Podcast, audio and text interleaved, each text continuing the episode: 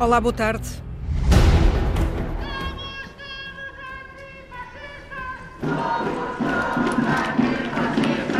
Não nos deixamos intimidar.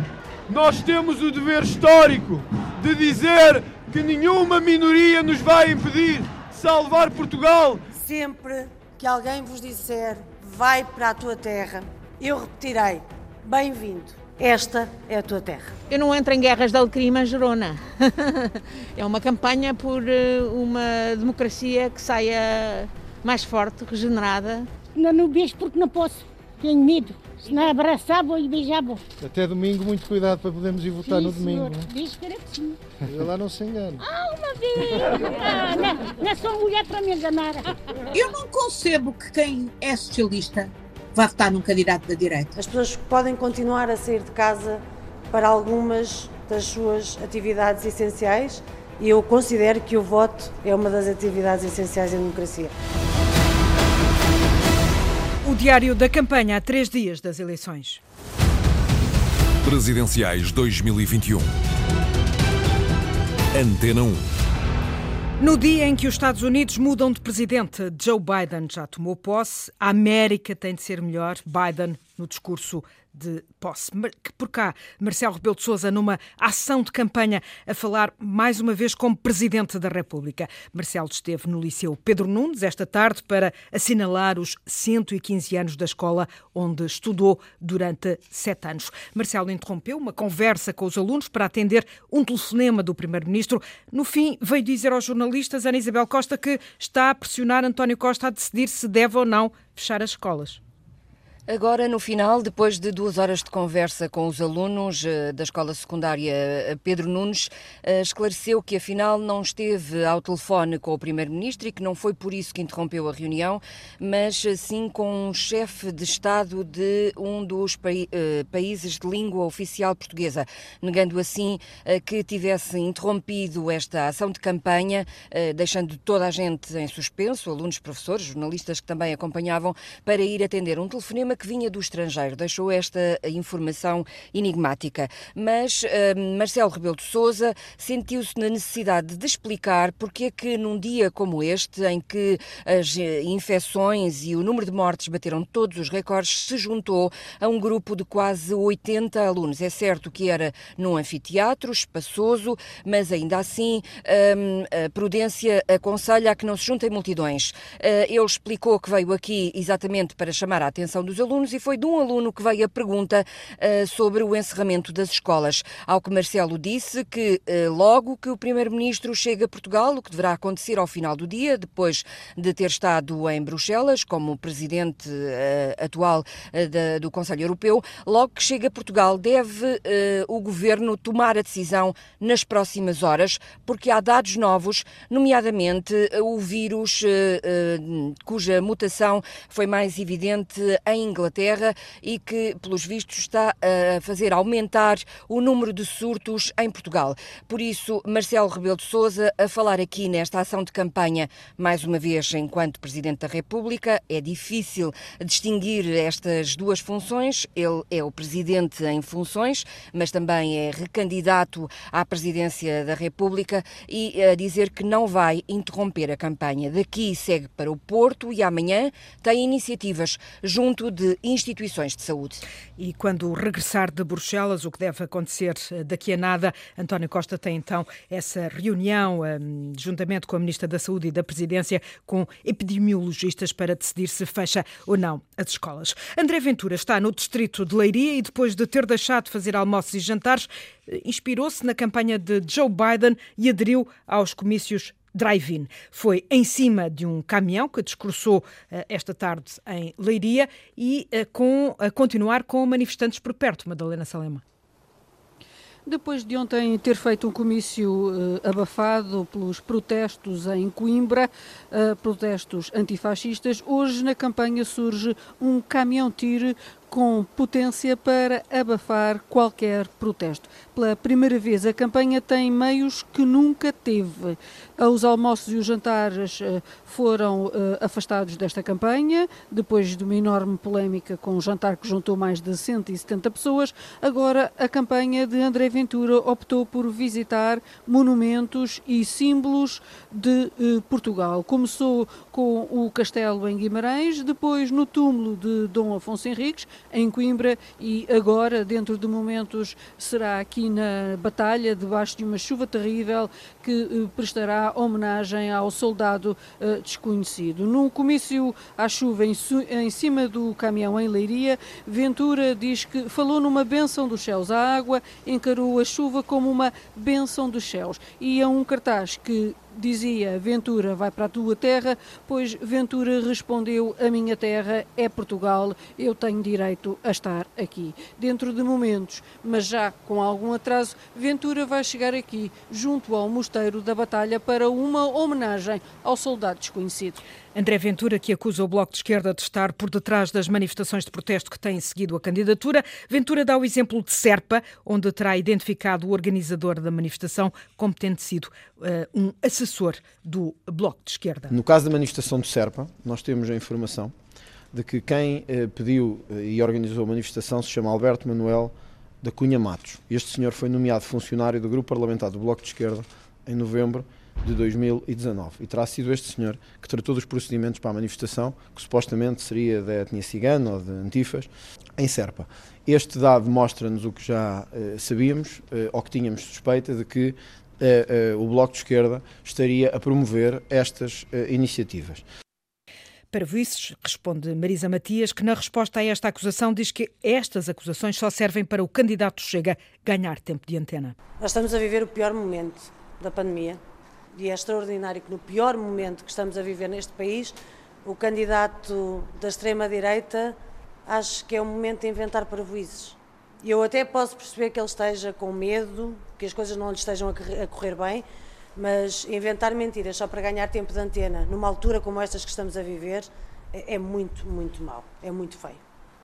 A candidata apoiada pelo Bloco de Esquerda está no Porto, cancelou a ação que tinha previsto para Braga devido a um caso de Covid na fábrica que ia visitar. No Porto esteve com uma ama da Segurança Social, precisamente para destacar a luta das amas eh, da Segurança Social, anos a fio, sem vínculo laboral. Eh, Sandy Gageiro. Entramos na sala de estar de Camila Gouveia. Posso-me sentar ou é que está em casa? Não pode sentar-se na sua casa. Sentada frente à candidata Marisa Matias, esta ama da Segurança Social conta um pouco da história da luta levada a cabo por um grupo de mulheres. Eu já a conhecia da, das manifestações, porque ela foi uma das grandes mobilizadoras Sim. das manifestações das amas da Segurança Social. Procurei, procurei, acho que estive em todo. Aqui no Porto, Braga, Lisboa. Cuidou de crianças durante 28 anos e trabalhou sempre a falsos recibos verdes para a Segurança Social. 28 anos.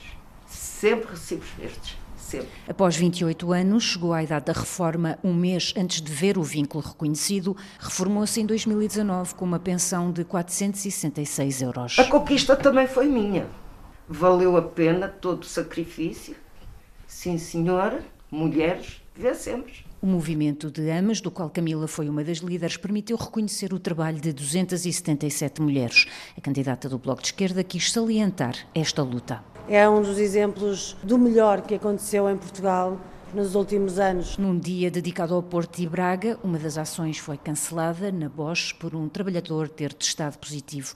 A candidata volta a afirmar, a campanha vai se adaptando. Acho que nós temos que estar atentos a cada momento à evolução da situação.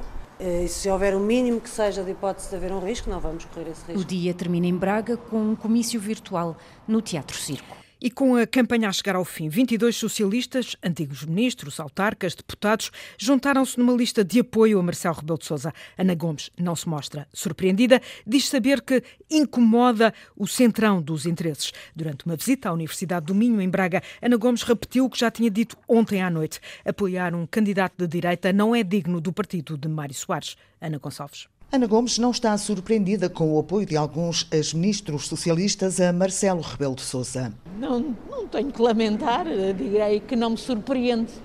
Pelo meu lado, uh, sinto muito bem acompanhada por muitos e muitas socialistas, em particular jovens socialistas, que percebem que votar no candidato da direita não é digno do partido de Mário Soares. Porque, diz a candidata à presidência da República, pluralismo implica reconhecer as diferenças de projetos. E o partido de Mário Soares Isanha, com toda a abertura para o diálogo democrático, nunca deixaram de afirmar linhas claras de intervenção dos socialistas, que obviamente não se confundem com a direita. A direita que tem eh, ajudado a normalizar a ultradireita. Quanto à campanha e aos números de infectados e mortos que diariamente têm vindo a aumentar, Ana Gomes diz que já adaptou a sua campanha e fará o que as autoridades de saúde determinarem. Cumprirei rigorosamente as determinações que forem uh, feitas pelas autoridades. Adaptei já a minha campanha de maneira a cumprir essas regras. A candidata à presidência da República visitou hoje a Escola de Medicina da Universidade de Minho, onde defendeu também a presença dos especialistas desta escola nas reuniões do Infarmed. E Ana Gomes vai estar daqui a pouco numa conversa online que vai ter, com, vai ter a presença do secretário de Estado dos Assuntos Parlamentares, Duarte Cordeiro. Logo à noite, a conversa é com a JS do Porto. João Ferreira esteve no distrito de Aveiro, começou por visitar uma exploração agrícola em Vagos e depois foi andar de comboio na linha do Voga, uma viagem entre Oliveira de Azemais e São João da Madeira. Carolina Ferreira. A agenda de João Ferreira não para. Hoje tem quatro iniciativas e amanhã seis. Isto não, não vale só o número número, eh, vale também as características e a duração das iniciativas. Nós estamos a fazer iniciativas que não prevejam ajuntamentos, eh, onde seja escrupulosamente respeitado o distanciamento social, eh, que prevejam sempre pouca gente, certeza de garantir as medidas de proteção de toda a gente e iniciativas de duração curta também sobre uma possível percepção errada na opinião pública de campanha em tempo de pandemia, garante que todas as ações são ponderadas. Até agora tivemos uma diminuição de iniciativas. É possível que ocorra nos próximos dias ainda uma nova diminuição. Nós temos que fazer um acompanhamento ao momento. Eh, e, portanto, não há nenhuma decisão, pelo contrário. Lamenta ainda que muitos não possam ir votar no domingo.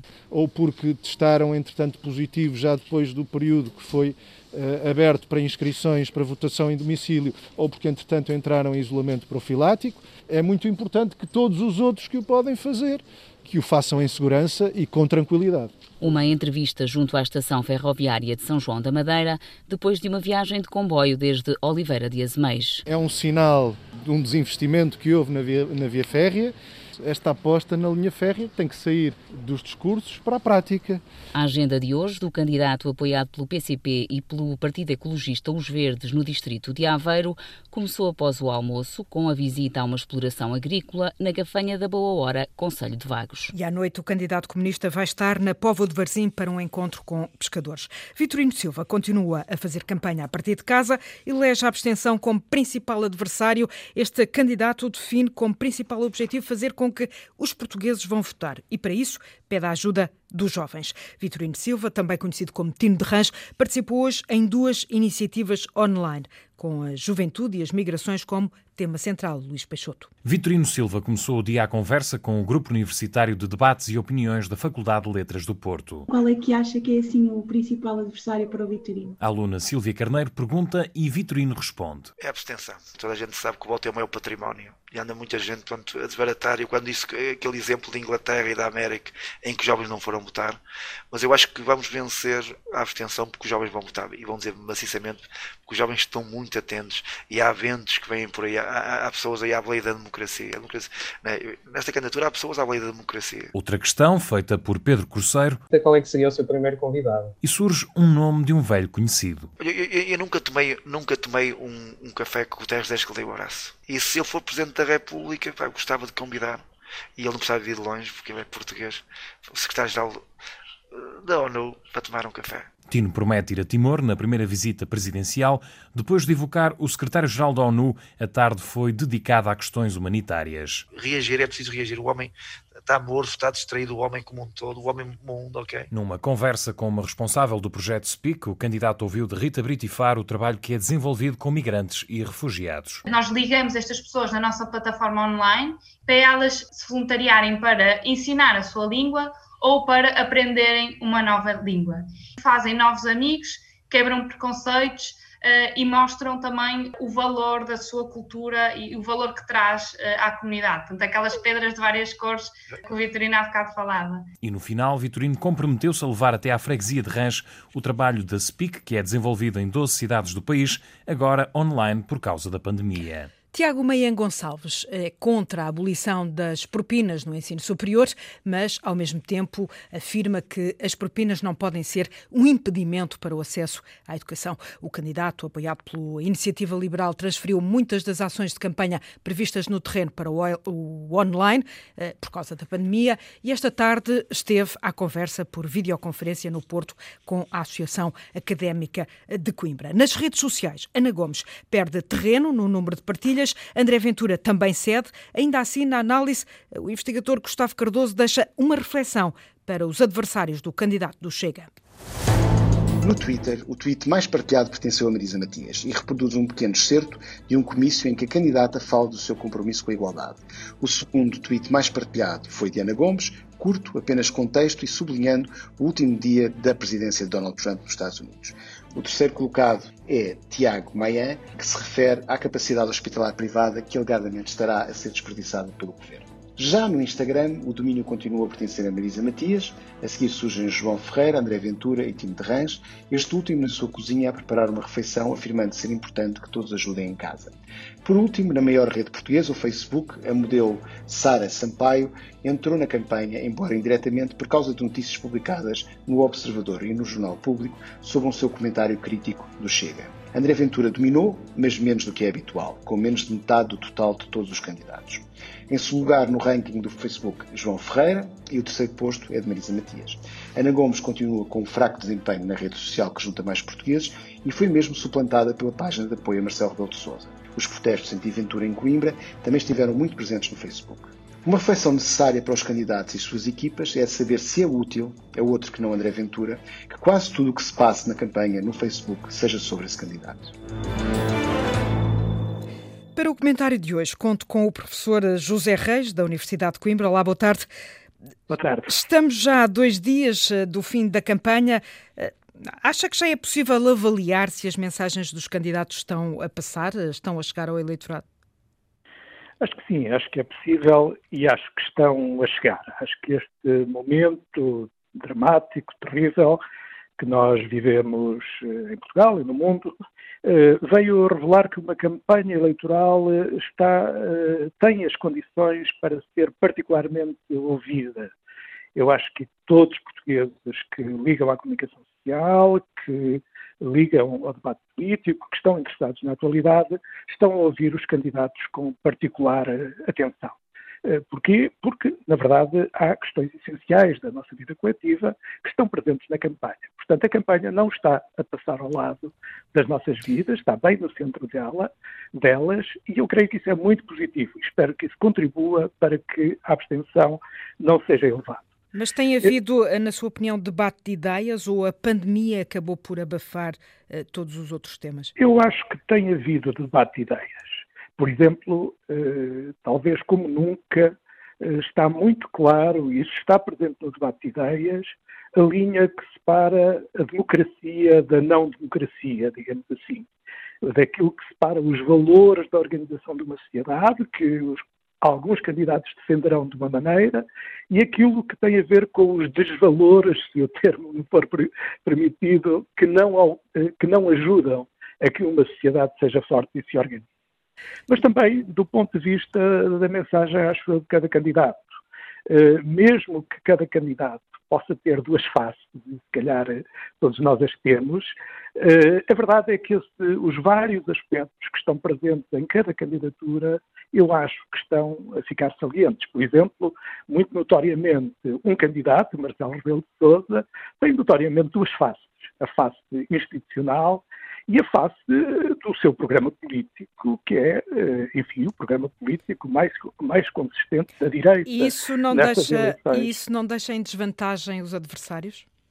O eh, facto de não, ele surgir porque... como candidato e, e como presidente, simultaneamente? Mas, enfim, eu agora não estava tanto a sublinhar esse ponto. Estava a sublinhar aquele aspecto. Marcelo Rebelo de Sousa é um homem que tem uma noção muito precisa do momento uh, e percebeu bem o momento uh, da, da, atual solução governativa. e, portanto, juntou-se a ela e deu aquela dimensão de cumplicidade institucional que alguns agora lhe estão a reconhecer.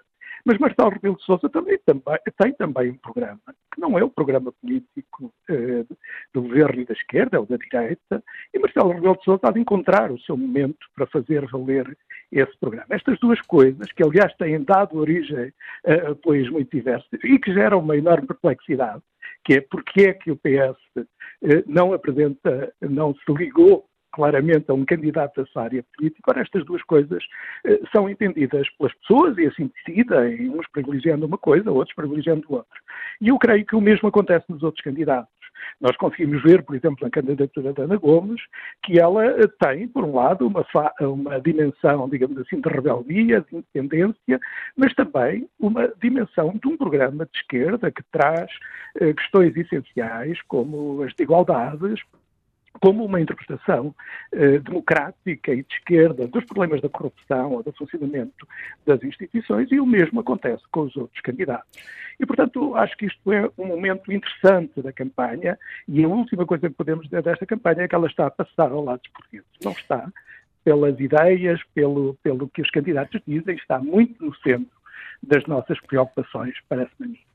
A análise do professor José Reis da Universidade de Coimbra. E ao longo destes dias temos seguido o boletim de voto. Quem são os sete candidatos às eleições de domingo? Nesta edição, João Ferreira e a repórter que acompanha o candidato comunista, por coincidência com o mesmo apelido, Carolina Ferreira, com o perfil do candidato. A candidatura que assumo a Presidente da República será um espaço de luta comum. Filiou-se na Juventude Comunista Portuguesa aos 16 anos. Aos 30 foi eleito eurodeputado. Com honra, com determinação. Depois da estreia em 2009, candidatou-se ao Parlamento Europeu mais duas vezes, já como cabeça de lista. Desde 2013, acumula o cargo de eurodeputado com o de vereador na Câmara Municipal de Lisboa. A todos e a cada um, independentemente das escolhas eleitorais que fizeram no passado. Volta a ser o escolhido do PCP, agora nesta corrida às presidenciais, depois do pior resultado do partido há cinco anos. Não sou candidato a percentagens eleitorais. João Ferreira, 42 anos, licenciado em Biologia, membro da Comissão Política do PCP e apontado como um dos nomes para suceder a Jerónimo de Sousa mantém o tabu. É uma única ambição, é de, nesses cargos públicos fazer o melhor para servir o povo e servir o país. Volto a, a, com o Diário da Campanha amanhã, à mesma hora, depois das 5 e meia da tarde.